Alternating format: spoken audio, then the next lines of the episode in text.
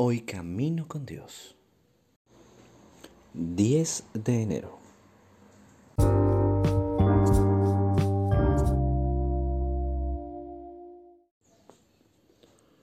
El tintineo de las campanillas.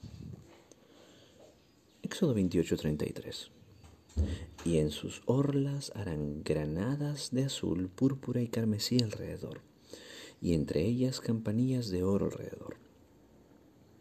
En julio del 2011, Eli Shukron, reconocido arqueólogo israelí, encontró una pequeña campanilla en una antigua cañería de agua. Su origen data de dos mil años atrás y se la identificó como parte de la vestimenta del sumo sacerdote.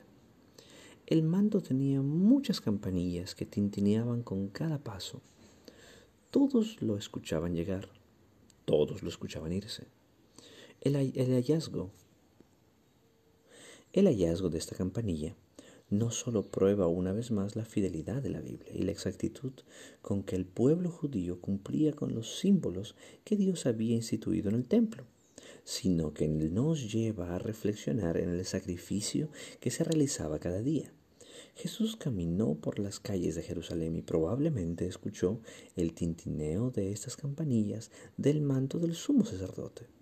Jesús se convertiría en el sacrificio vivo que acabaría con todo este sistema ritual que también ejemplificaba su amor y entrega y que a la vez tan común y carente de sentido se había vuelto para quienes no entendían realmente quién era el Mesías. El pueblo escuchaba el tintineo de las campanillas del sumo sacerdote mientras Jesús caminaba a su lado.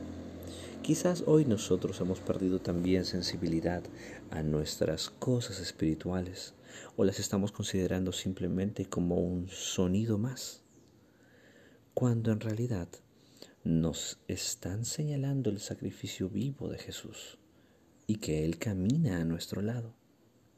Al ascender al cielo después de su resurrección, Jesús comenzaría su obra como sumo sacerdote. Pablo dice, en efecto, Cristo no entró en un santuario hecho por manos humanas, simple copia del verdadero santuario, sino en el cielo mismo, para presentarse ahora ante Dios en favor nuestro. Esto se encuentra en Hebreos 9:24.